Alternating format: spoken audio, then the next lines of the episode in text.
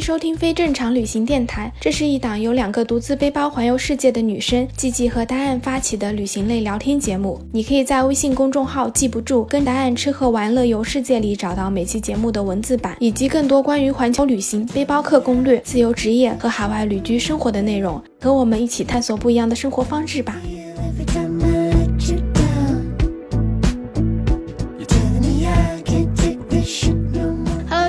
好，我是季季。我是打燕，欢迎收听非正常旅行电台，这是一档横跨南北半球的旅行播客，带你用声音环游世界。上期给大家讲了重庆好玩的地方，那这期我们就来聊聊那些让我在短短半个月内就胖了十斤的重庆美食。增肥计划对吗？对，真的太可怕了。说到重庆美食，我觉得首先我们要讲的就是重庆的火锅。对的，只是说到重庆美食，我首先想到的也是火锅，就九宫格那个，他们那边火锅都是九宫格吗？它其实有很多种的，只是重庆的老火锅是九宫格的，你也可以点那种鸳鸯锅，啊然后也可以点一整锅全是辣锅的，还是有很多选的。我去到重庆最明显的一个印象就是，你感觉重庆街头全都是火锅店，哇它的那个密度之高，就真的是一百米的一条街，我觉得你能找到四五家的重庆火锅店，就全都是火锅店。啊我现在好想吃火锅。我这边的阿根廷进入冬天了，然后特别冷，然后我又正好饿着，听你说这个又热辣又香的东西，上一期说好了要先吃饱饭的，对的，结果我自己没有带好头。哎呦，但是说回到重庆火锅店，我这一次去重庆呢，吃了三家火锅店。嗯，第一家是我自己最最最推荐的，就是你刚刚说的那种重庆的老火锅。嗯哼，哦，在这之前我想说一下，就是我去重庆的时候，我有跟我们播客的听众见面。啊，真的吗？真的，真的，真的有跟两个女生，然后她们因为收听我们的播客，然后后来她就加了我。正好我去重庆之后呢，嗯我们就联系，就一起约了去吃这个重庆的老火锅。哇，太开心了。对，超级开心的。然后我们就去了这家重庆的老火锅店，它叫祝央妹火锅店，是在一种特别特别特别深的居民区里面。我们当时去找这家店的时候，开车开进去就觉得自己可能走错了，因为那条道就特别的窄，然后你绕了好久才看到这家店。看外面你就感觉就是一个苍蝇小馆，走进去之后呢，就是那种四四方方的桌子，已经有几桌就是当地的重庆人在吃，就完全不是那种像我们看什么刘一手啊、海底捞那种特别特别高大上的火锅店，它真的就是像你家街头楼下会有的那种火锅店，特别的朴实。大吗？那个馆子？其实不算特别小，有个十几桌的。哦，那不小哎。对，但是重庆的火锅店普遍规模都特别大，哦它有很多很多连锁的连锁火锅店，可能你走进去都有几十桌、上百桌的那种，装修的也特别豪华，各种风格都有。之前有看到他们还有去什么侘寂风火锅店的，就是走那种极简装修日式的那种，然后也有那种什么防空洞的火锅，呃也有那种走那种重庆古民居的，什么朝天门啊，挂着红灯笼啊，就是各种各样的火锅店你都能在重庆找到。然后我去的这家就真的是你从外面看就是平平无奇，我们走进去之后去点的那火锅，那个味道真的是特别特别特别特别好。就是我之前吃了好多火锅，你感觉其实火锅味道都大差不差，因为它那个底料已经很浓了嘛，你不会觉得说吃完火锅有特别的差别。可是我去吃这一家的火锅，我就明显感觉到它的那个底料是跟别家不一样的，光它那个料就是超级超级香的。我听他们说，重庆的那种地道老火锅之所以很香，是因为它的那个油是用过的，就是每一次都会有之前留下来的一些油，就会反复的用，所以它就会特别特别香。就听起来有点不卫生，但是那个味道真的好好啊。对，我就在想这个问题。对，但是据说只有这样的才会香。反正我们去吃了之后，我就是觉得他家光吃火锅的那个料就已经超级香了。然后他们家还有一些就是我在以前吃火锅的时候从来没吃过的东西，一个是叫花生豆芽。就是我们正常吃的豆芽不都是黄豆芽、绿豆芽发的吗？对然后他们那个豆芽是用花生发的，所以它那个豆芽的筋就特别的粗，就是比一般的豆芽要大，因为花生种子就比那个绿豆、黄豆都要大嘛。哦，从来没吃过花生豆芽。我也从来没有吃过，我都从来没有见过，就是比较大一点的，就像是绿豆芽变大了四五倍的那个样子。然后它吃起来就是有点脆脆的，我觉得特别好吃。还有另外一个东西我没有吃过，叫香豆腐，嗯，它有一点点类似于鱼豆腐，但是它是白色的，做成那种像小麻花一样的形状，然后咬起来就特别有嚼劲，有点像是鱼豆腐和千叶豆腐的结合版。哦，我们去重庆吃火锅就一定要喝重庆的啤酒，嗯然后我们就点了重庆的国宾啤酒。他给我们倒啤酒的那个碗，像是《水浒传》里面武松打虎过景阳岗的那种陶的那种碟子，然后大家就把那个啤酒倒在那个陶碗里面直接喝。哇，这么好爽！我想《水浒》里面好像就是大家一只脚翘在椅子上面，一只手就端着这个碗这样喝的。对对对，就是真的是那种大口喝酒、大口吃肉的感觉。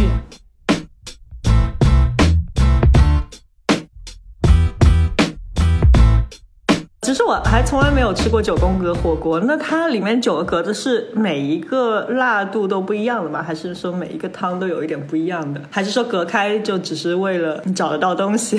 九宫格它其实汤底是一样的，它只是把它隔成了九格而已。然后这样子的话，你每个格子就可以涮不同的东西，因为它每一格就会有不同的温度。因为你的火，比如在中间，中间那个就会旺一点。哦，这样子。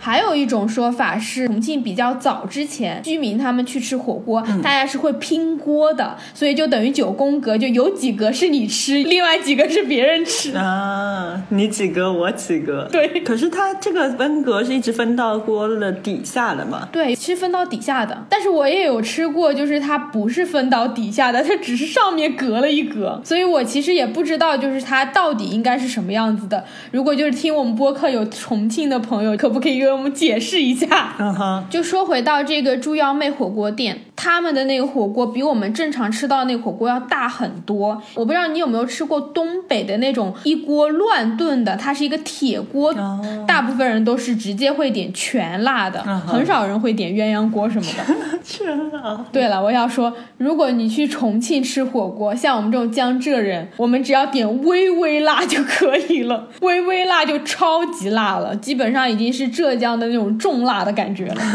好的，记住了。我听他们说，即使是重庆本地的人，你去点那种重辣，他们自己都会吃不消，因为真的非常的辣。那 谁会点重辣呀？在重庆？我感觉应该还是有很多当地的人会喜欢吃的，还是有很多很能吃辣的人。嗯，不管是火锅还是他们什么酸辣粉儿，然后凉面、拌面的，全都是红色的。哦就是你基本上在重庆买到每一样食物，上面都是飘着红色的油，然后各种辣椒油、香油什么的。所以就是完全不能吃辣的人，在重庆就没什么可以吃的了吗？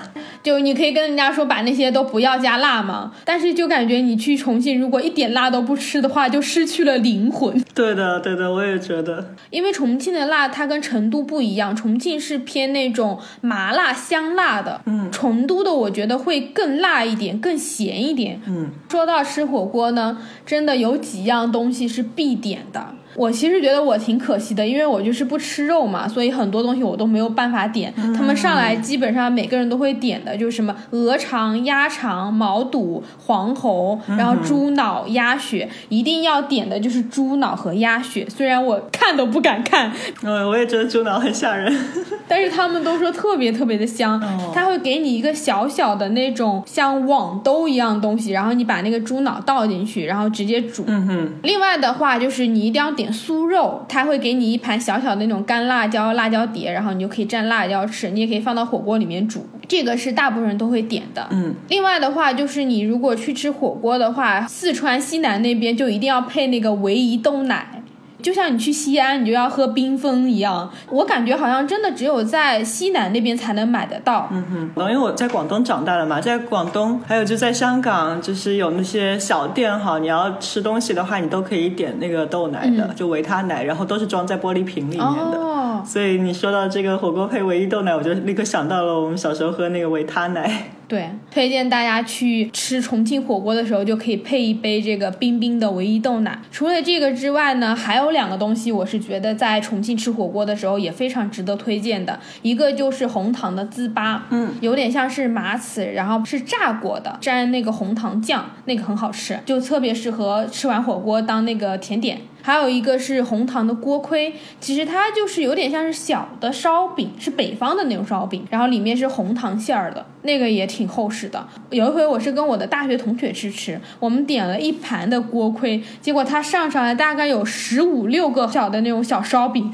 我们看着那一盘两个人，我们以为就是意思一下上个三四个就差不多了，没想到他上了十五六个，我们两个人就看呆了，说这一份我们怎么吃得了？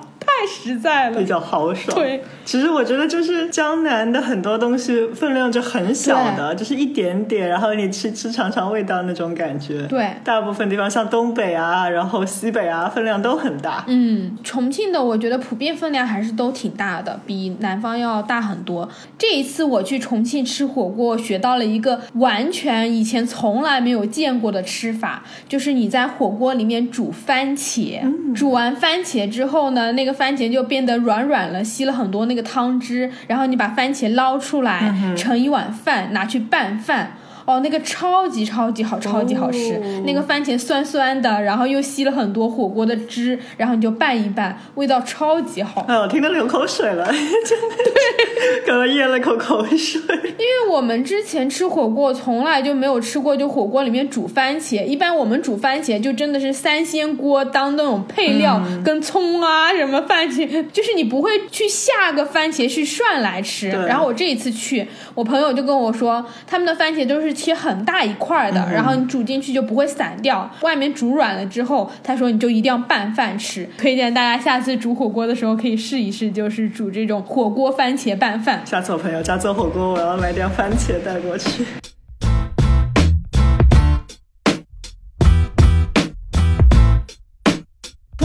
说的这个猪腰妹火锅，它就是属于那种正宗的重庆老火锅，在那种小巷子里的。我还去吃了一个就比较 fancy 的，因为当时我去重庆是想要去拍摄嘛，我们想要取一个景，就是在重庆的火锅店，所以我跟我朋友我们俩就特地找了一个，就是说看起来装修很好看的，然后又是临在那个江边的火锅店，它叫锅锅盐水八块火锅店。反正这个地方离来福士广场很近，你在那个店里面你就可以看到朝天门的夜景。而且这家店它特别有特色的是，你走进去，它完全是那种农家的装修，就是那种长条凳、竹椅子，然后给你倒的那些茶的杯子都是那种陶罐、陶碗，包括我们后来点的冰粉，它都是拿一个陶瓶给你装起来，非常非常非常适合拍照的一家店。啊，大家去重庆就是想要去拍照打卡的话，我就还挺推荐这家店的。但是这家店的味道的话，我觉得它是属于连锁火锅店的那种感觉。你吃起来是好吃的，但你不会像我前面去吃那个猪腰妹一样，我会觉得它的那个味道有让我觉得很惊艳。这家店就是味道在水准之上，只是它不会让你吃到一下说哇，我从来没有吃过这么好吃的火锅。啊，也有可能你之前去吃的是你去的第一家，所以特别让你惊艳。嗯，也有可能他们是大的火锅店，所以他们要保持那个水准，就是比较维稳，就不会说特别去创新或者特别有他们的特色。对，然后我还去吃了一家就是明星同款火锅店。重庆真的是一个网红打卡地，就到处都有各种明星，比如说去录综艺节目啊，然后他们就会去吃火锅。我去吃的这一家呢，非常非常之偏僻，嗯，因为我有一个特别好的大学同学，一个女生，她是王一博的狂热粉，啊，然后她去重庆，她就去吃了这家，好像是王一博之前在录一个综艺节目的时候，他们下了综艺，然后大家一起去吃的。这家火锅店叫鹅毛大雪，在远离重庆市区的一个很偏僻的地方。这个名字根本不像火锅店的名字，太有诗意了，感觉。对，反正就当时我们从市区开了半个多小时才开到这家火锅店，其实那边已经人很少了，那家火锅店其实并没有很好，可能环境比较好，也比较隐蔽。我觉得这是主要王一博他们会去吃的原因。如果你在市中心的话，可能真的会人很多。嗯嗯，因为我当时还背着我的相机什么的，店员看我背着相机，然后就问我说：“你是来拍王一博同款的吗？” 习惯了，他们已经 太多人去拍了。对对对，然后他就跟我说，王一博坐的那张桌子是在那边，然后就指给我看。呃，挺会做生意的。对对对，就很多人应该是专门会跑去那边拍照的。不过这家火锅店的味道就非常的不怎么样，我觉得就不推荐大家去吃了。唯一的就可能它真的就是环境稍微好一点，因为那家火锅店很大。嗯哼，重庆真的火锅有太多太多选择了，我这一次去只吃了这三家，感觉就是你真的要在重庆把火锅都吃完，真的是吃一个月你都可以不重样的。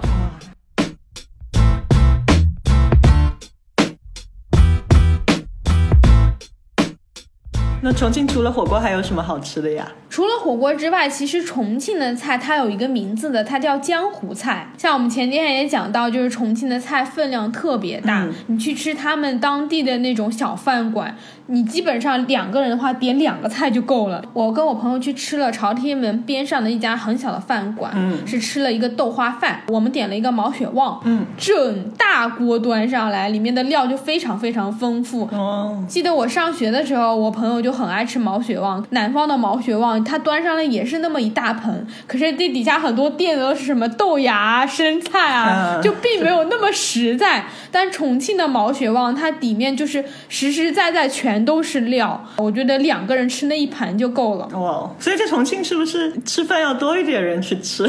两个人的话，你点不了什么菜，都很大份啊。对，去重庆真的是要叫好几个人一起去点。在重庆一定要广交朋友，然后一起去吃饭。对，最好就是我感觉四五个人去去吃，嗯因为你去吃火锅的话，这样你也可以点很多。嗯，对的。然后我自己特别特别喜欢的一道菜叫豆花饭，就豆花是介于豆腐和豆腐脑之间的一种状态，它比豆腐呢又要软一点，又比豆腐脑呢要硬。对，我们有叫豆腐花，然后有咸豆腐花，然后有甜的豆腐花，然后有汤的，然后里面的就是还是块状的，但是很软，就基本上就是勺子一咬就开了的那种。哦，那个就是豆腐脑，其实我们俩说的是一个东西。OK，但是重庆的那个豆花饭，它的那个豆花是要比豆腐脑要更硬一点，嗯，但是它又没有像豆腐那种变成了整块很扎实的一块一块的，他们是这样子一个豆花盛出来，然后给你两个碟子，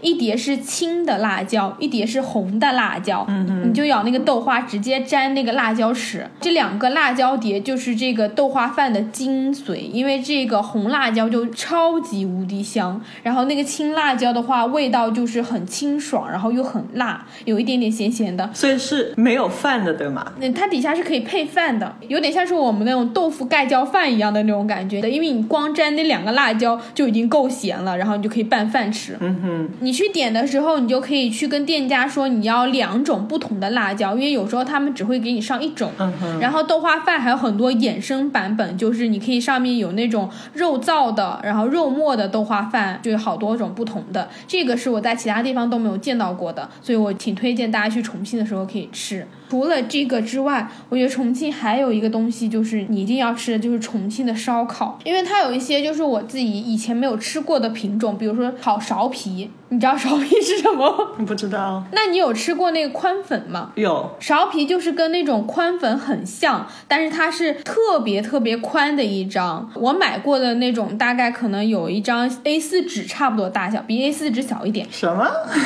这么大？对，很大一张。然后它先放在那个铁板上烤，烤的两面焦焦脆脆的之后，就涮那个油。烤香之后，它会在里面撒那个葱花，撒辣椒面。有些地方它会在里面撒那种酸萝卜，有些地方会在里面撒榨菜。撒完之后就把它卷起来，把这些料都包在里面，然后你就可以吃，就超级超级香。就就像个卷饼一样的 重庆卷饼。对，有点像是卷饼的那种感觉。可是苕皮它是有筋道的，嗯所以我感觉它其实是比一般的那种面食的卷饼别好吃。嗯，除了烤苕皮之外，他们还有烤豆皮。一般我们烤豆皮就是只是豆皮这一串儿嘛，他们那个豆皮也是跟苕皮是一样的，差不多 A 四纸大小的一大块的豆皮，把豆皮烤的脆脆的之后，再放各种料，也非常非常的好吃。然后其他的就是一些我们正常在烧烤店都能吃到的那些串串，但是我觉得重庆可能烧烤好就好在它的那些辣椒真的是特别香，撒上去之后你就会觉得那个烧烤的味道就特别足。那有什么适合夏天吃的嘛？你感觉这些火锅啊、烧烤啊都特别热辣的，你要是夏天去不会很热吗？对，所以我去重庆，我基本上每天都要吃一碗冰粉，特别的爽。重庆有非常非常多冰的那种甜品。嗯，首先我自己最喜欢吃的是冰粉，冰粉它有点像是那种烧仙草的质感，但它是透明的。哎，我有吃过，在上海有。对对，我记得我小时候吃的那种叫石莲豆腐，就跟冰粉特别特别像，它就是一种植物做的，也是那种透明的，但是我们那个时候只是浇蜂蜜。但是重庆的冰粉上面就会撒好多好多料啊，最最原始的版本就是会撒山楂片、葡萄干，然后撒芝麻，放一点那种糖水。可是现在就是发展出来，就有很多那种特别的全家福豪华版，上面就还会有小汤圆、芋圆、花生米、玫瑰冰粉，上面是会加那种玫瑰酱的，还有各种什么水果味的冰粉，都特别好吃。因为夏天的话，就吃一个冰粉，就是觉得特别凉。买一碗冰粉，端着走在路上吃，我觉得很多地方你都不太好意思，就是端着东西在路上吃。但重庆真的是一个，比如说我拿着一个烧烤，或者我端着一碗冰粉走在路上吃，我就觉得很自在，就是没有关系的。因为大家都是这样子的嘛。就是很舒服的一个状态。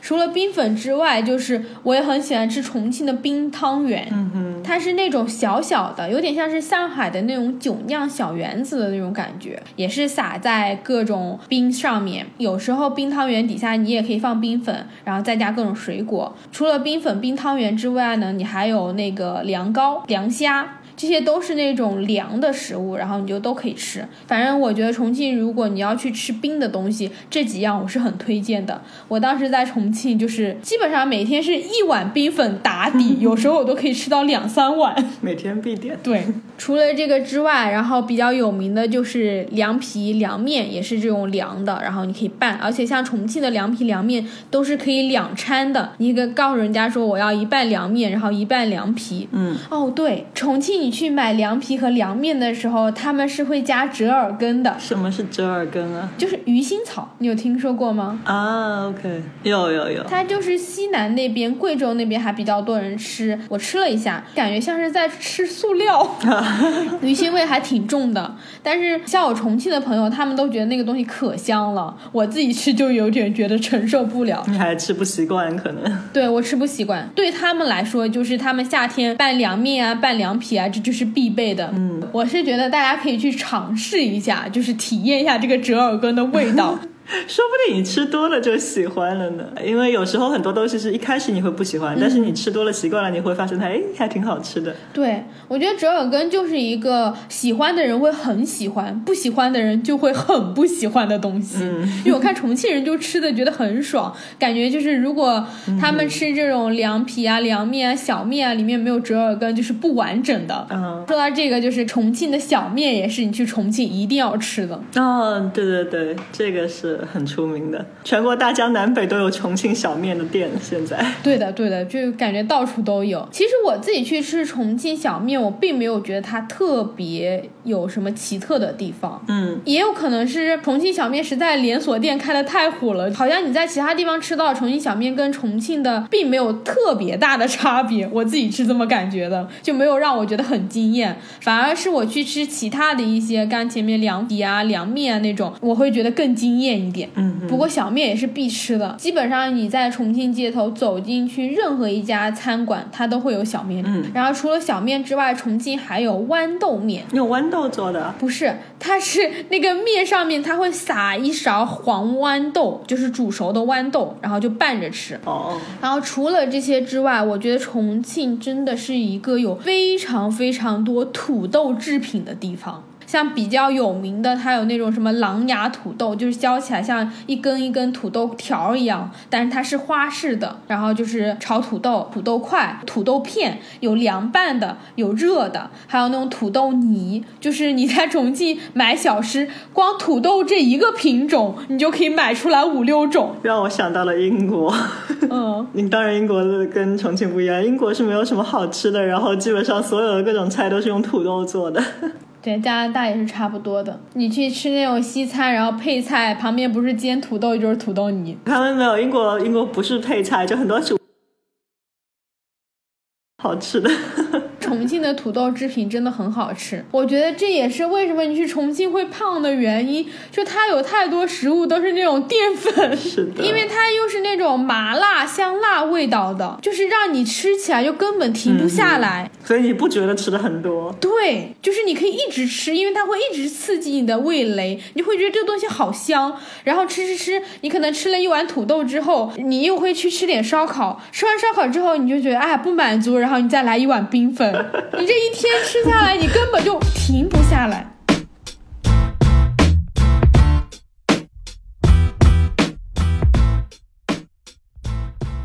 重庆真的，它的美食分布率真的太高了。除了我前面讲说，就是到处都是火锅店以外，它还是到处都是小吃店。就你走到哪里，你就感觉你都能买到食物，真的是走到哪吃到哪。然后不管你是什么中午、晚上、早上，你都可以吃到对应的。像他们早上起来就可以先吃一碗重庆小面，早上吃重庆小面啊？对。然后你不吃重庆小面的话，你还有什么红糖馒头、三角糕，很高热量，听起来。对，就是全都是淀粉制品，然后再加上重油重辣，就是你在那边真的特别容易发胖。说到糕点，我还吃过一个还蛮神奇的东西，叫冲冲糕。嗯，冲冲糕呢，它是一个木头做的一个模具，中间是中空的，大概整个大小也就是一个像我们那种小碗一样大小的。嗯，你就可以把糯米粉，就干的糯米粉塞到这个小碗里面。这麻球吗？不是不是，它是一个模具，就是一个木头制的模具。然后你把那个糯米粉散的那种糯米粉撒进去，嗯撒进去之后呢，你再往里面再填一点什么芝麻馅儿、花生馅，然后上面再盖一层特别松的那个糯米粉。重点是它为什么叫冲冲糕呢？为什么？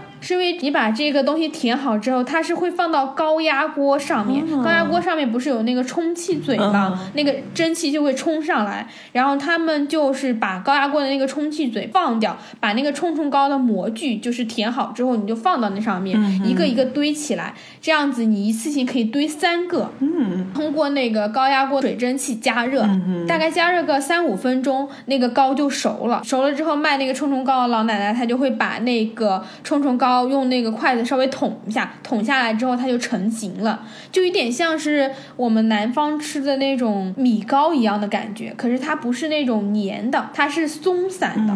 我在其他地方都没有见到过，在重庆的铜梁，就是我朋友他们家所在的那个地方，然后我就在街头小巷看到好多那种他们叫娘娘，就是阿姨的那种感觉。哎，在上海我也叫我的姨母叫娘娘，但但是只是家人之间，就是我会叫我爸爸的姐姐叫娘娘。哦，他们是叫那种阿姨，然后大妈差不多那个年纪的都叫娘娘，就很亲切。啊然后就很多尿尿会推着那个车，上面就放了那些原料，然后还有那个高压锅在路边就会卖。哦，而且那个特别便宜。我朋友说他小学的时候那一个冲冲糕才五毛钱，我们现在去买那一个冲冲糕也才两块钱。嗯哼，你说一个高压锅上面只能放两三个，对，那不是要做的很慢吗？没有，它很快的。你把那个料填完之后，放到高压锅那充气上，嗯大概三五分钟它就做好了。所以你一次性可以好三个，哦然后你再拿下来卖给人家，然后你就可以再填下一个。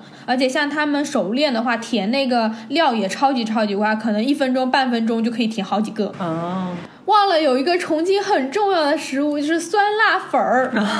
我以前上学的时候就特别爱吃酸辣粉，我真的觉得重庆酸辣粉好就好在他们的辣椒真的特别的香，就是你光闻那个辣椒味，你都会觉得这个东西就是比其他地方要好吃很多。还有它那个底料，我不知道他们加了什么，我总觉得他们那个酸辣粉吃起来是比别的地方要香的，然后再浇一点醋，嗯，而且在重庆吃这些小吃比较有感觉的是，他们一般这种小吃店都会在什么小巷子里，几个摊都是连在一起的。比如说卖酸辣粉的摊，然后卖冰粉的，然后卖各种什么烤土豆的、烤苕皮的，然后卖这些凉糕啊、凉面啊这些地方都是会集中在一起的。然后每个摊主就会支一张小桌，那种小桌就大概可能也就半米高不到吧。嗯哼，你就拿一个小板凳坐在那里吃。一般夏天晚上我们去吃的话，就坐在那个小板凳上，边上一整条街都是那种年轻人在吃这个。哎呀，好开心啊！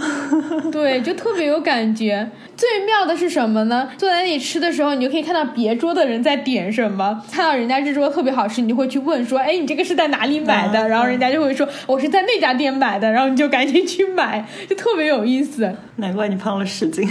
对对对，你有时候碰到就是看到别人好吃的，然后他们就会给你推荐，大家就感觉很熟的样子，特别有那种吃饭的氛围感。挺好的，挺好的。听你说的，我也想去重庆了。重庆真的特别好玩儿，我真的觉得你去重庆就是吃吃吃吃，根本停不下来。对了，我还去吃了一个重庆还比较有名的，叫淑芬掌中宝串串香。嗯，我吃的这家是连锁的，它会有很多很多串串，你就去那挑，挑完之后，它就给你一个很大的盆，其实跟火锅很像了，只是你成串拿进去涮而已。我吃过。对，但是那种感觉就很好，因为我看到重庆人他们吃串串是怎么吃的，比如说你一桌可能会有个五个人、六个人，嗯他们一挑串串就会挑个几十串、小一百串，因为每个人吃个十几串、二十串很正常，一个串都很少嘛。他们会把所有串串都放在一起，倒立在那个锅里，因为你串很多嘛，那个串串是可以站住的，就是可以整捆放下去的那种感觉，所以它那个串就会在那个锅里放着。哦 好壮观的感觉。特别的爽。我觉得在重庆吃饭的很大的一个要点就是，你吃重庆任何的，不管是街边摊，还是你这种火锅店，还是我刚刚说串串，你都会觉得。特别的豪迈，然后吃起来就特别的那种大气的感觉。你去吃西餐啊，去吃好一点那种法餐，你会觉得你自己要很精致，甚至你今天还要打扮一下，拿一个餐巾，然后你喝这杯酒，你要配这个杯子，你吃这个菜，你得用这个勺子。你在重庆就是就没有那么讲究。，对不讲究，然后又很自然，真的是体验的是完全不同的感觉。那我觉得其实你要在重庆吃饭的话，你也不能穿特别好的衣服，因为像很多这种特别香的东西都在街边啊，或者就是说像火锅啊、酸辣啊这种很多辣椒的，你要穿个白色的什么丝质的什么衣服，也很容易会就是见到那些对。红红黄黄的汁。对的，我跟你说，我去重庆的血泪史就是我这一次去重庆玩了，我每一件衣服上都有油渍。哎天哪！每一件衣服上都有，因为你是酸辣粉，你想你那个粉一舀出来，然后一滴溜，对啊，它会滑的嘛。全都是。那重庆给你留下的印记。对，洗也洗不掉，因为重庆很多那种油都是很辣的，然后包括你去吃重庆火锅，它很多都是牛油，那个就特别难洗。嗯，完全不行，就穿黑衣服去就好了。现在有一些火锅店，它是会给你发那个围兜的，但街头小吃的话还是没办法对。的。